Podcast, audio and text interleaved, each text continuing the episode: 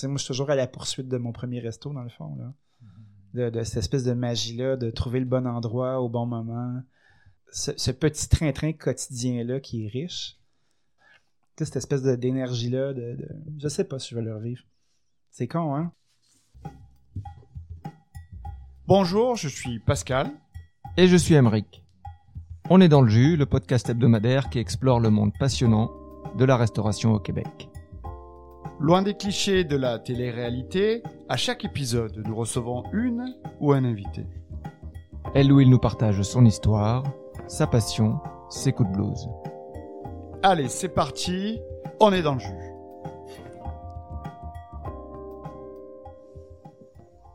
J'aime la bouffe. Et quand tu aimes la bouffe au Québec, il y a des noms que tu connais forcément. Ils sont à la télé, à la radio, ils ouvrent des restos comme toi tu ouvres des cannes de bière. des chefs et des restaurateurs à qui tout réussit. Ils sont beaux, riches et célèbres. Aujourd'hui, on reçoit l'une de ces superstars. Je m'imagine qu'il va nous parler de son prochain restaurant ou de son nouveau livre. Et là, surprise. Notre invité nous annonce qu'il veut nous parler de ses échecs. Comment ça, ses échecs? Je pensais que c'était tabou dans la restauration.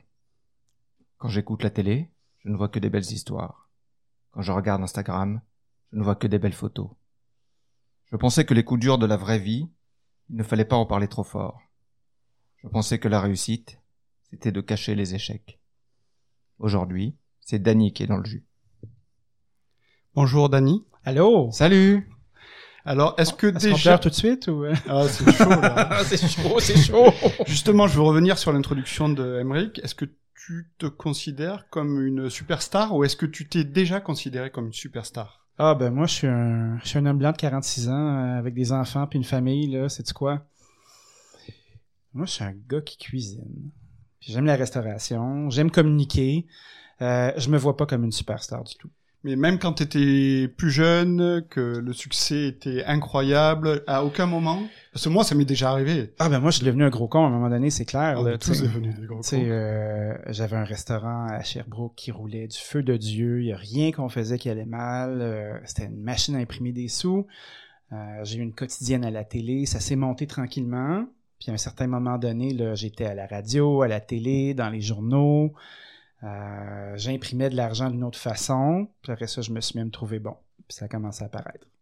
Qu'est-ce qui s'est passé alors? Ben, à un moment donné, euh, tu te rends compte que la lumière, celle qui te tombe dessus, euh, l'attention que tu as, ça t'appartient pas. C'est un moment dans le temps. Puis quand le follow spot s'en va, ben, tu restes dans le noir tout seul. Ça, c'est une crise de belles leçons. Est-ce est-ce que tu as des, des amis, de la famille qui a, qui a vécu ça euh, avec toi et qui te l'ont dit, t'es t'es devenu un gros con Non. Selon tes mots? Il y a personne qui a fait ça. Il y a Est-ce personne qui a fait ça parce que... Est-ce qu'il le pensait Ben, probablement. Probablement qu'il le pensait. Moi, j'ai arrêté de boire à un moment donné. Fait que ça aussi, ça a été euh, tout qu'un réveil. Là.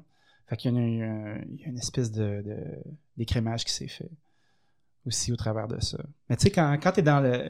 T'es le propriétaire, euh, le copropriétaire d'un endroit qui fonctionne à fond, où tous tes amis viennent se balader, où il y a des drinks qui revolent à gauche puis à droite, puis c'est la fête. je connais, je connais le chef, je connais Danny, euh, Ah oui, je connais le gars, c'est le gars qui passe à la télé. euh. c'est la fête, c'est la fête, c'est la fête. Il n'y a pas le temps d'avoir trop d'introspection, tu sais. L'introspection, tu l'as par après. Quand tu te rencontres, euh, tu fais, ah, elle est où cette personne-là?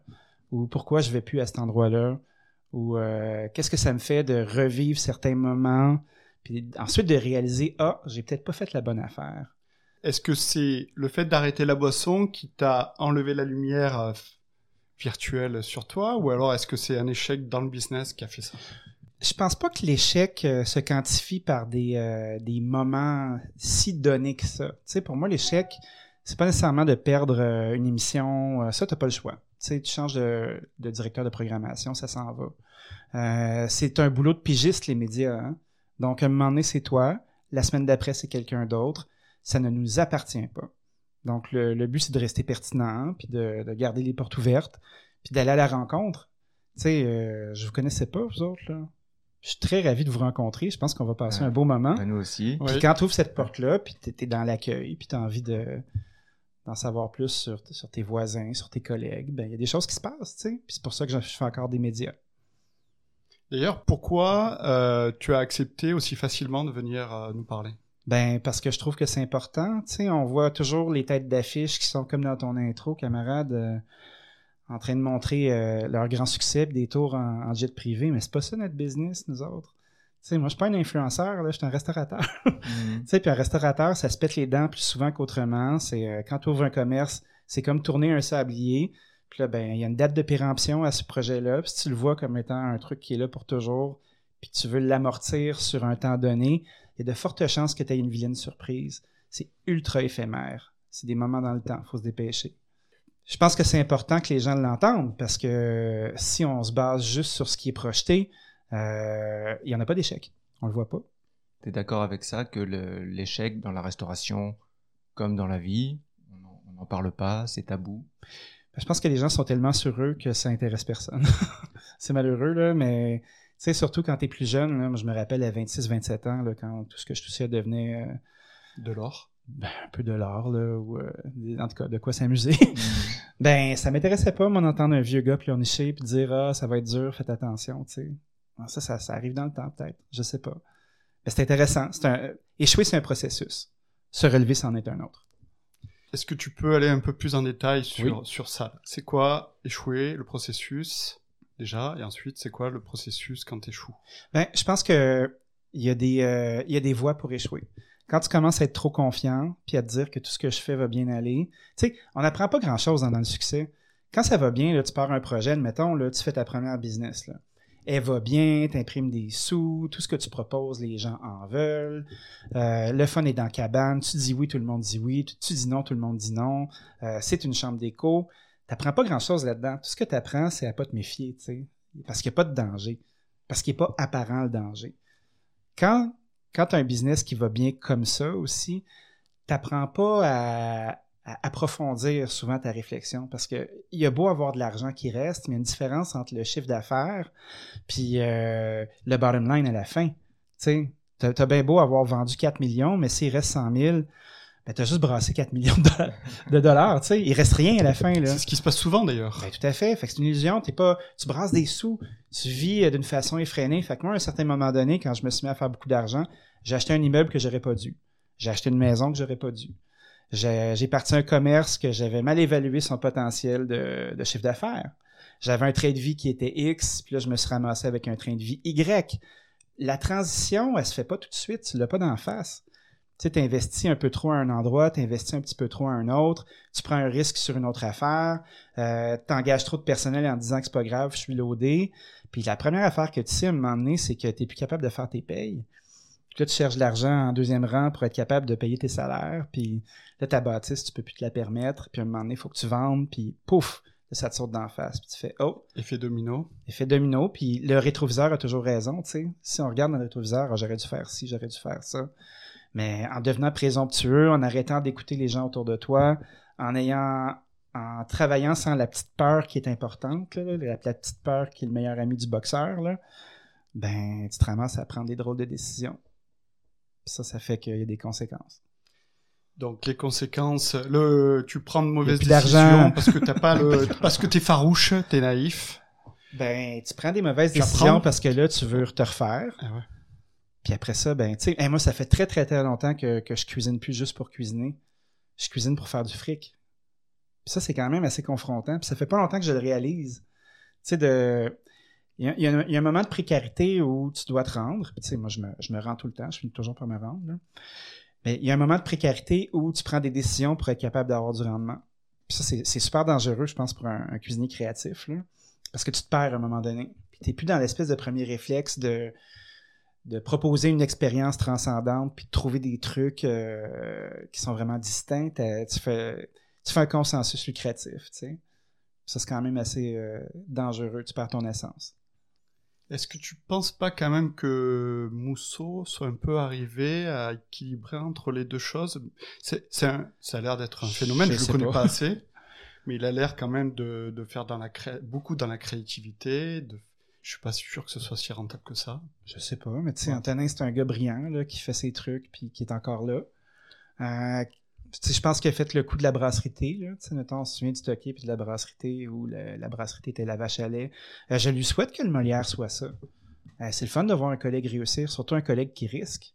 Parce que, tu sais, nous, à un moment donné, euh, dans notre métier, notre tolérance au risque, elle devient très, très grande.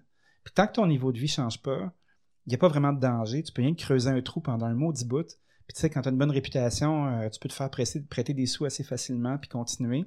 C'est super pernicieux. Travailler sans plan d'affaires, travailler sans projection, travailler en se disant que demain ça va aller mieux, c'est dangereux. C'est super. Est-ce qu'on peut revenir sur, euh, sur ce que tu viens de, de dire avant qu'on parle de, de, du mousseau? Un moment, tu perds ta flamme Ouais. et tu travailles pour faire du fric. Tout à fait. Mais ça, c'est ça, c'est vraiment important parce que quand tu montes un restaurant, c'est un business. Oui.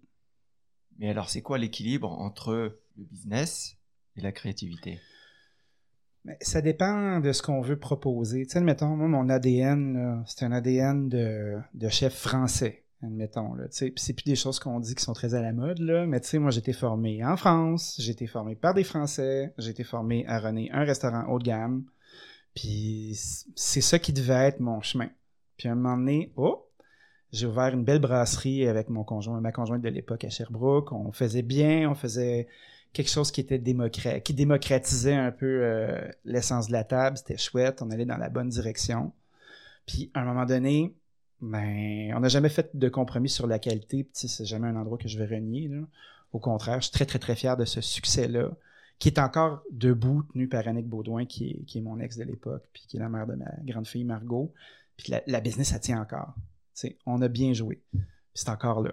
Puis même si j'ai vendu depuis 2015, la maison tient la route. Ça, c'était ta première business que tu as ouvert. C'est mon premier vrai resto. Mais après ça, quand tu te retrouves à ce que ça commence à chauffer, ben là, tu commences à te poser des questions. Fait que là, tu commences à chercher des formules. Tu commences à chercher des. euh, trouver est-ce que mon prix est bon? Est-ce que je devrais avoir plus de stock? Est-ce que je devrais faire des demi-plats? Est-ce que je devrais faire des tables d'hôtes? Est-ce que ça devrait être juste des menus dégustation? Puis dans ce tourbillon-là, tu changes tellement d'idées souvent que ta clientèle elle suit plus puis est aliénée. Puis là, tu te retrouves, euh, tu te retrouves à une place qui est, OK, il n'y a plus personne qui écoute parce qu'il y a trop de bruit. Puis ça, c'est super dangereux. Tu sais, même moi, là, je suis chanceux, là, je suis médiatisé en tabarnak, là. Puis depuis longtemps, là. Je suis un nom dans la maison, là, tu sais. Je suis l'expert des grands-mères puis des mères plus âgées, là. Puis des messieurs qui euh, sont en pré-retraite, puis qui apprennent à cuisiner, tu sais. C'est ça ma business, moi. Puis tu sais, même quand ces gens-là arrêtent d'écouter, tu fais comme, oh, OK, je suis allé trop loin. J'ai trop lâché le message en même temps. J'ai trop essayé. Des fois, t'es mieux de lever le pied, te tasser, prendre ta volée, puis recommencer. Je savais pas que tu avais été formé en France. Ouais, j'ai travaillé en Bourgogne pendant six mois, puis j'étais à l'ITHQ. Moi, je suis un fier euh, De- alma, alma mater de là. Ouais. Puis, euh, T'as fait un stage euh, là-bas. j'ai fait un Bourgogne? stage chez Jean-Pierre Senelet à Beaune, en Bourgogne, qui était un, un étoilé. Michelin, un, un chic type. euh, ça a été très, très, très formateur. Je suis revenu à Montréal, je suis allé travailler au Toqué. Puis après ça, ben, j'ai, j'ai, fait mon chemin à moi, mais tu sais, c'est, ultra important, la France, dans mon parcours. Qu'est-ce qui t'a décidé de, de tenter ta chance en restauration et de- de- d'embrasser la carrière de cuisinier? Ben, j'ai toujours, euh, quand j'étais plus jeune, moi j'étais dans les cadets de l'armée. Fait que là, le, le, le principe de brigade, j'ai toujours aimé ça. Puis j'aimais ça cuisiner, j'ai toujours adoré cuisiner. Même si ma famille est très col bleu, puis c'est pas dans notre culture d'aller au resto, puis les belles tables, puis tout ça. C'était très, très ouvrier, généreux, là, tu sais, euh, une belle famille, tout fonctionne bien. Mais tu sais, la gastronomie faisait pas partie de l'équation. T'as quand même des souvenirs de, de plats, de plats que tu partageais avec, euh, avec ta Ben, famille? Ben oui, tout à fait. Ma grand-mère, euh, ma grand-mère paternelle était polonaise. Ok. Fait qu'il y avait un paquet de trucs, là, là, euh, tu sais, il y avait toujours des rôtis de porc le dimanche, puis il y avait des, il y avait des pierogies, il y avait un paquet de, un paquet de trucs à la canadienne parce que mon grand-père était, était québécois, puis ma grand-mère, ça faisait un espèce de beau mélange où, Ton grand-père grand-père cuisinait Pas ou tout. tu disais à ta, à ta- à ta grand-mère, euh, fais-nous des billes nolars ou, euh, non, il y avait pas de ça, là, mais tu sais, à l'époque, euh, le répertoire de, de cuisine de la, des ménages québécois était composé de certaines affaires, tu sais. Mhm. Il y avait des rôtis, il y avait, il y avait des, des trucs comme des parmentiers, là, mais tu sais, en pâté chinois, il y avait des boulettes, il y avait du jambon, il y avait des petits pâtés, il y avait un paquet de trucs, sais, vraiment costauds, là, vraiment gaillard. Et toi, t'aimais ça manger, t'aimais ça Ben oui. l'atmosphère des, des, des grandes tables, des, repas qui durent deux heures? Tout à fait. Moi, Ouais. j'adorais ça. Fait que quand, quand ça, est venu le temps de choisir une carrière, ben, je me disais que, que ça, ça allait bien cadrer. Puis en allant faire un peu de parascolaire à mon école secondaire, ben là, oh, comme par magie, oui, ça marchait. Donc, euh, j'ai continué. T'avais déjà une, excuse-moi pour le, le terme, t'avais déjà une grande gueule à l'époque? Oui, quand même, pas mal. Ah oui, moi, je suis TDAH à côté, là. Fait que c'est sûr Ouais, que c'est c'est. pour, euh, ça que t'as pas percé dans l'armée. Ah, ben, je suis pas, je suis pas entré dans l'armée, je suis parti juste à temps. J'étais dans les cadets, c'est comme Ah les ouais, adolescents, là. Mais ceci dit, j'étais, gradé à la- dans les cadets, là. J'étais devenu sergent, là. J'avais des, jeunes à ma charge. Ah, donc ça, qui là. aboyais sur les. Ah ouais, j'aboyais fichtrement bien en plus. ouais, puis la cuisine, la cuisine s'est imposée comme ça. Puis après ça, ben, j'ai toujours aimé faire du commerce aussi. Donc, euh, à un moment donné, j'ai découvert de ah, ben, aller faire des privés dans des maisons, c'est payant. Puis euh, ah, euh, percer puis devenir un bon chef, ben c'est payant aussi. Puis après ça, ben il y a les médias qui embarquent. Puis de fil en aiguille, ben t'es capable de monnayer ton nom, puis être capable de faire des sous. Si j'avais pas eu les médias, je serais jamais ici. Je me serais pas rendu. J'aurais jamais eu les, les ressources pour euh, être capable encore aujourd'hui m'asseoir à cette table-là puis dignement vous parler. Là. tu sais, je me serais pas rendu. Est-ce que tu penses des fois au fait que si tu si tu t'étais pas rendu, euh, qu'est-ce que tu ferais? Je sais pas. Je sais pas parce que j'aime pas grand-chose. j'aime ça. J'aime la restauration, j'aime la cuisine, j'aime conceptualiser des trucs, j'aime régler des problèmes, j'aime trouver des solutions. Tu sais, tout l'aspect... Euh... Peut-être la vente. Tu sais, faire de la vente. Un agent d'immeuble ou quelque chose comme ça. Là. Tu ou vendre un produit qui est bien, mais... tu d'avoir le fruit de mon travail, d'être à mon compte, ça, c'est quelque chose qui est bien important. J'ai bien, j'ai beaucoup de difficultés à être un salarié. Là. Je suis pas, je suis beaucoup trop alpha pour ça.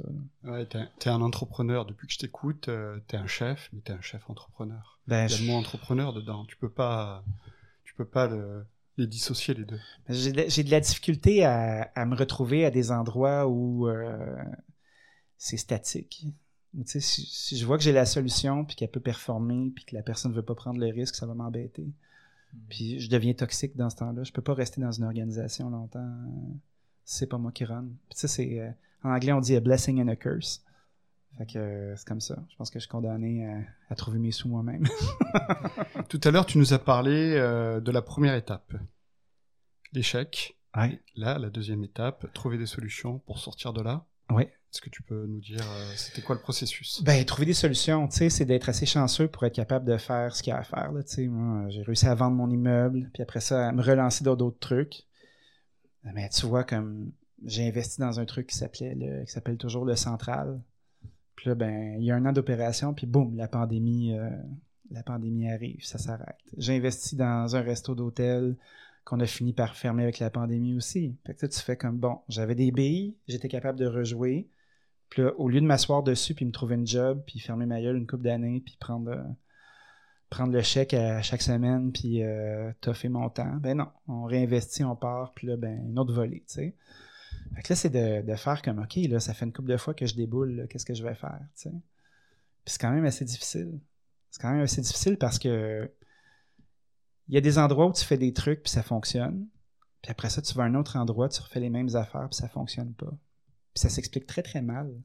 T'es la même personne, t'es le même opérateur, t'as la même énergie, t'as la même posture, puis tu changes de place, puis là, oh, mais Chris, ça marche pas. Puis là, t'essayes d'autres choses, t'essayes d'autres choses. Puis tu sais, je raconte ça, là. on est très, très, très nombreux à être comme ça, là. Dès qu'il y a une entreprise qui va pas super bien, là, puis tu commences à creuser un trou financier, tu cherches les solutions. T'es pas patient avec les résultats parce que tu peux pas être patient. Fait que à un moment donné, ben là, t'avais 10 employés, t'es rendu à 4. Puis là, ben, c'est toi qui vas laver les chiottes le matin parce que tu peux plus te permettre d'avoir euh, un plongeur. Puis là, ben, à la fin du quart de travail, c'est toi qui fais la plonge. Puis là, tu fais comme, pendant que tu fais ça, t'es pas en train de trouver des solutions, là, pour te sortir du merdier.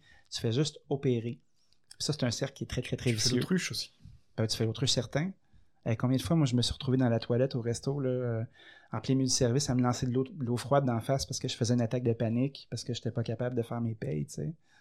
Ou tu fais comme, OK, j'ai des fournisseurs qui attendent depuis 60 jours, là, euh, ils voudront plus me livrer, je serai plus capable de continuer.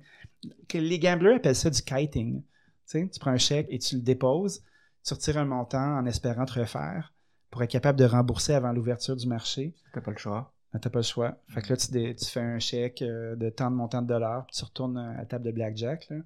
J'ai l'impression des fois qu'en restauration, on fait ça comme ça, nous aussi. Si tu pelles en avant. Est-ce que les échecs, tu les prends personnellement? Tu dis c'est juste la business? Ah, je les prends personnellement. Ah, je pense que t'as pas le choix.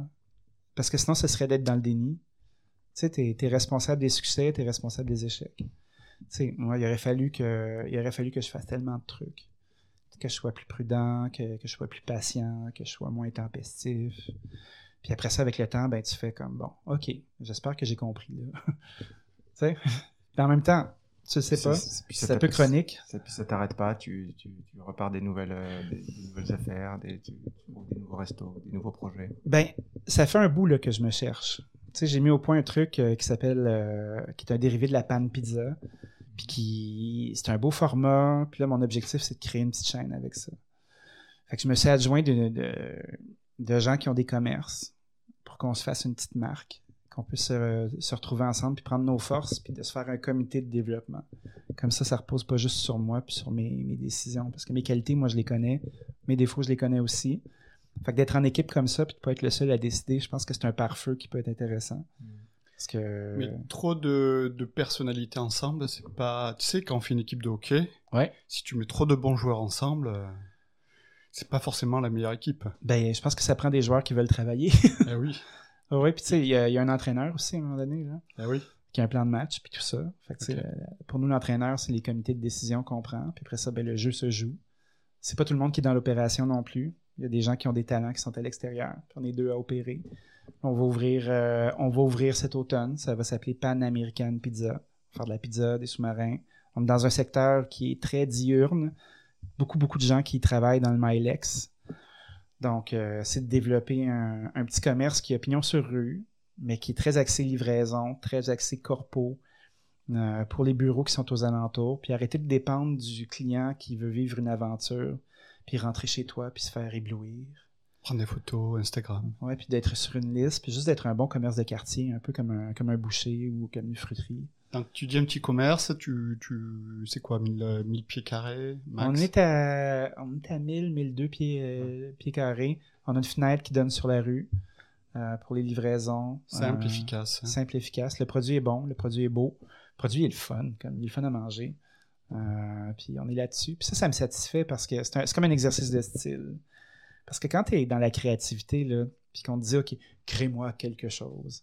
Hey, c'est vaste. Hey, moi, j'ai tellement d'affaires que j'ai fait là, que juste essayer de me décider sur quoi ça va être long. Mais c'est un carré de sable qui est déjà tracé. Puis qu'on se dit, OK, ça, c'est notre truc. Tu restes dans ça. Ça, c'est chouette. Comment tu crées les, tes plats, tes, tes, tes idées de business? Est-ce que ça te vient d'un coup? Est-ce que c'est des choses que tu travailles, que t'empiles, t'empiles, t'empiles, et puis tu modifies? Avec le temps, c'est c'est comme la somme des expériences. J'ai tellement essayé de trucs, puis j'ai tellement. euh, je peux tellement voir où est le danger maintenant que quand, quand j'ai à développer quelque chose, ben, je vais partir du produit puis d'une projection. Tu sais, mettons, combien de pizzas il falloir que je vende dans ma journée? Combien de chiffre d'affaires que je dois aller chercher pour y arriver? Tu sais, de faire comme un peu un bon MBA, là. On va faire un cas d'espèce. Puis si ça marche pas sur papier, ben, on se risque même pas, on n'y va pas. Alors ça, c'est depuis combien de temps que tu le mets sur papier? Ah, ça fait deux ans à peu près, là. Donc c'est pas si longtemps que ça. Non. puis c'est un peu con, mais c'est comme ça. C'est juste d'être un peu moins impulsif, puis de, de penser calmement, puis d'essayer de, de voir, d'arrêter de voir ça comme un gambler. Là. Parce que cette espèce d'énergie enivrante-là de Ouais, je l'ai trouvé, on va le faire. On le fait, ça va marcher, c'est sûr, ça va marcher. Ça se peut pas que ça marche pas. Mais non, ça, c'est des vœux pieux. Là. Ça se peut que ça marche pas. Ça, ça- ça peut toujours ne pas marcher. Il n'y a pas de garantie. Mais au moins, t'as réduit, t'as as réduit la probabilité avec en enlevant le côté émotionnel Tout à fait. avec tes chiffres. Tout à fait. Puis là, c'est de trouver le bon produit, puis après ça, ben, de trouver des niches où le mettre. Puis d'aller euh, à la recherche de ces clients-là. Puis tu sais, pendant longtemps, moi, j'ai sous-estimé les ventes. Parce que tu as beau avoir le meilleur système du monde, si tu n'as pas, t'as pas une équipe de vente ou une équipe de marketing qui est assez forte, ben, tu feras pas tes ventes. Parce que les gens ont tellement de choix qu'ils rentreront pas impulsivement chez vous. Fait que oui, il y a les médias sociaux, mais c'est pas une panacée non plus. Là. Les médias traditionnels, c'est plus une garantie de succès. Tu sais, quand j'ai commencé, moi, tu faisais un curieux bégin, là, ta place était pleine pour un an. Ben là, c'est plus comme ça. Il y a ça aussi, tu sais, les médias traditionnels, même un article dans la presse, là, ça vit pas longtemps. Le seul endroit où ça vit bien, c'est le devoir, où les gens prennent encore le temps de lire du papier, puis de faire comme Ah, j'ai déniché ça. Tu sais, l'époque, euh, l'époque dorée des critiques, vous étiez peut-être pas encore arrivé au Canada, mais il y avait une dame qui s'appelait Françoise Keller, qui était la critique de la presse. Puis après ça, ben, il y a Leslie Chesterman, que vous connaissez comme chroniqueur, qui était la méchante critique de la Gazette. Fait que là, t'avais euh, une critique, euh, a Jean-Philippe Tastet aussi qui était au devoir, un grand monsieur, le père d'Élise Tastet. Vous, vous voyez le site Tastet que tout le monde dit Tastet, là. Ben, c'est Tastet, Chris. puis Jean-Philippe, c'est tout qu'un bonhomme. Tu sais, puis t'avais une gang, Marie-Claude Lortie, c'était une bonne critique. Robert Beauchemin.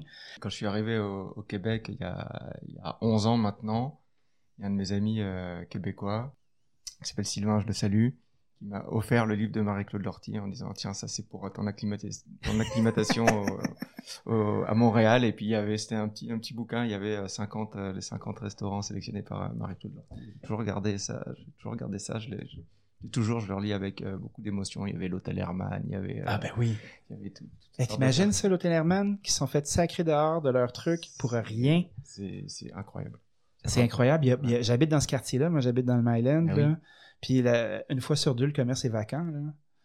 Hey, L'énergie, puis il y avait de la magie dans cet endroit-là. Là. Ah, J'ai jamais pu y aller. Parce ben que ça, ça, a fermé. Ça fermé. C'était 2012 ou 2013 Ouais. Bah, C'était l'année où moi je suis arrivé à 2012, septembre 2012. Et ça a fermé avant que j'ai eu la chance d'y aller. Ouais, ça, c'est une catastrophe. Tu sais, pas loin de là, il y avait le comptoir aussi avec Segway Lepage, là, puis une gang de bons jeunes. Là. Puis ils ont, ils ont ouvert une, une, production de charcuterie dans le local qui est le Mousseau maintenant, sur le coin de la ouais, rue. Ouais. Là. là ça s'est écrasé, là, ils ont, ils ont, pris des grosses bouchées, puis ça s'est effondré. Mais dans, au comptoir, il y avait de la magie qui se passait là. là. Il y avait du vin nature, c'était les premiers à en avoir ou à peu près. Euh, il y avait de la charcuterie qui était super bien assemblée, c'était bien cuisiné, c'était un lieu qui était ouvert. sais il y a des endroits comme ça qui, qui sont des étoiles filantes, mmh. qui passent puis qui s'en vont. Puis tu te dis, mais qu'est-ce qui s'est passé? Mmh. C'est un coup de trop c'est une bouchée trop grosse qui t'étouffe, puis tu meurs.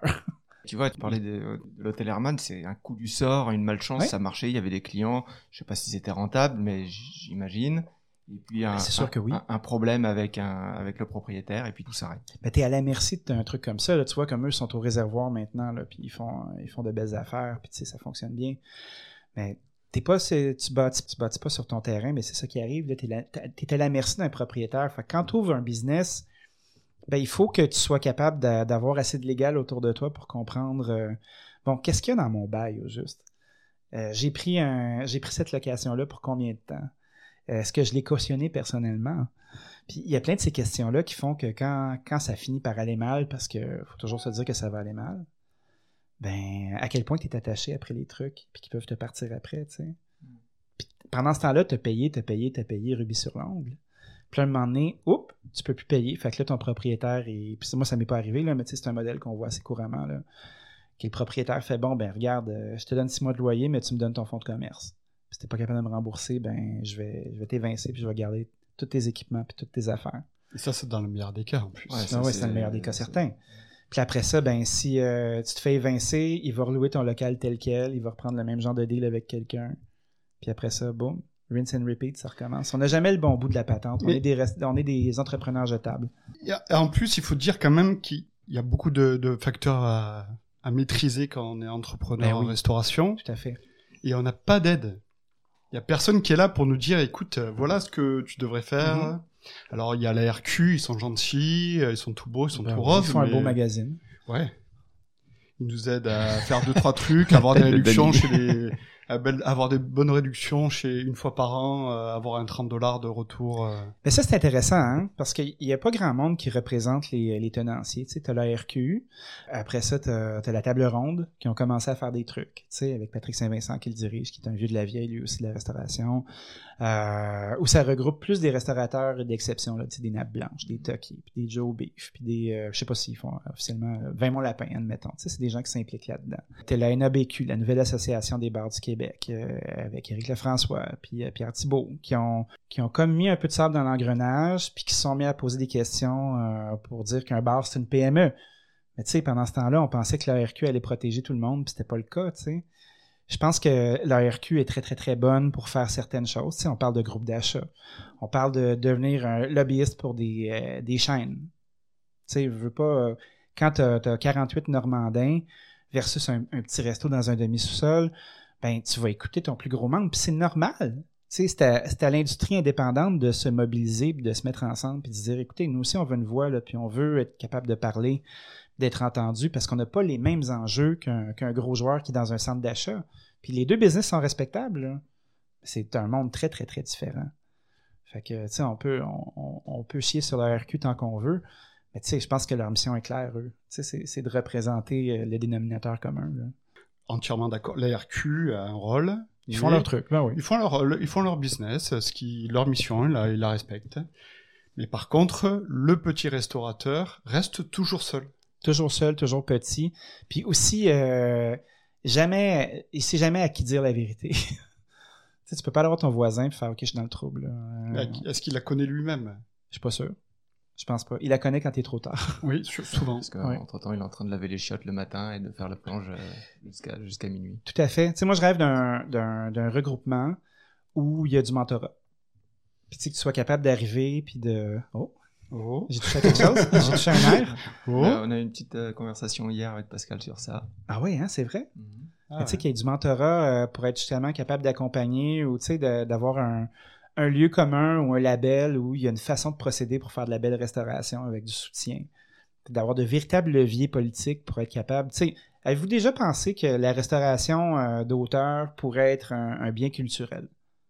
Tu sais, à défaut d'être un bien commercial, moi je pense qu'un endroit comme le Pied de Cochon, ou comme Joe Beef, ou comme Mousseau, ou le Master, on voit Simon Matisse, là, ça c'est tout qu'un solide, là, on s'entend ben, ces endroits-là, moi, je trouve qu'ils font des, euh, des performances. Ils font de l'art de performance.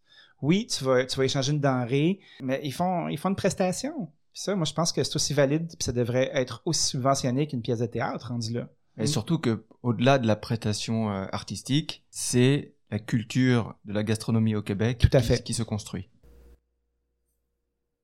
La première partie du podcast s'arrête ici. Dans la partie 2, Danny nous parlera du partage des pourboires, du métier de serveur, et on aura aussi une très belle discussion, un peu plus personnelle, un petit peu nostalgique, entre vieux briscards de la restauration. Ciao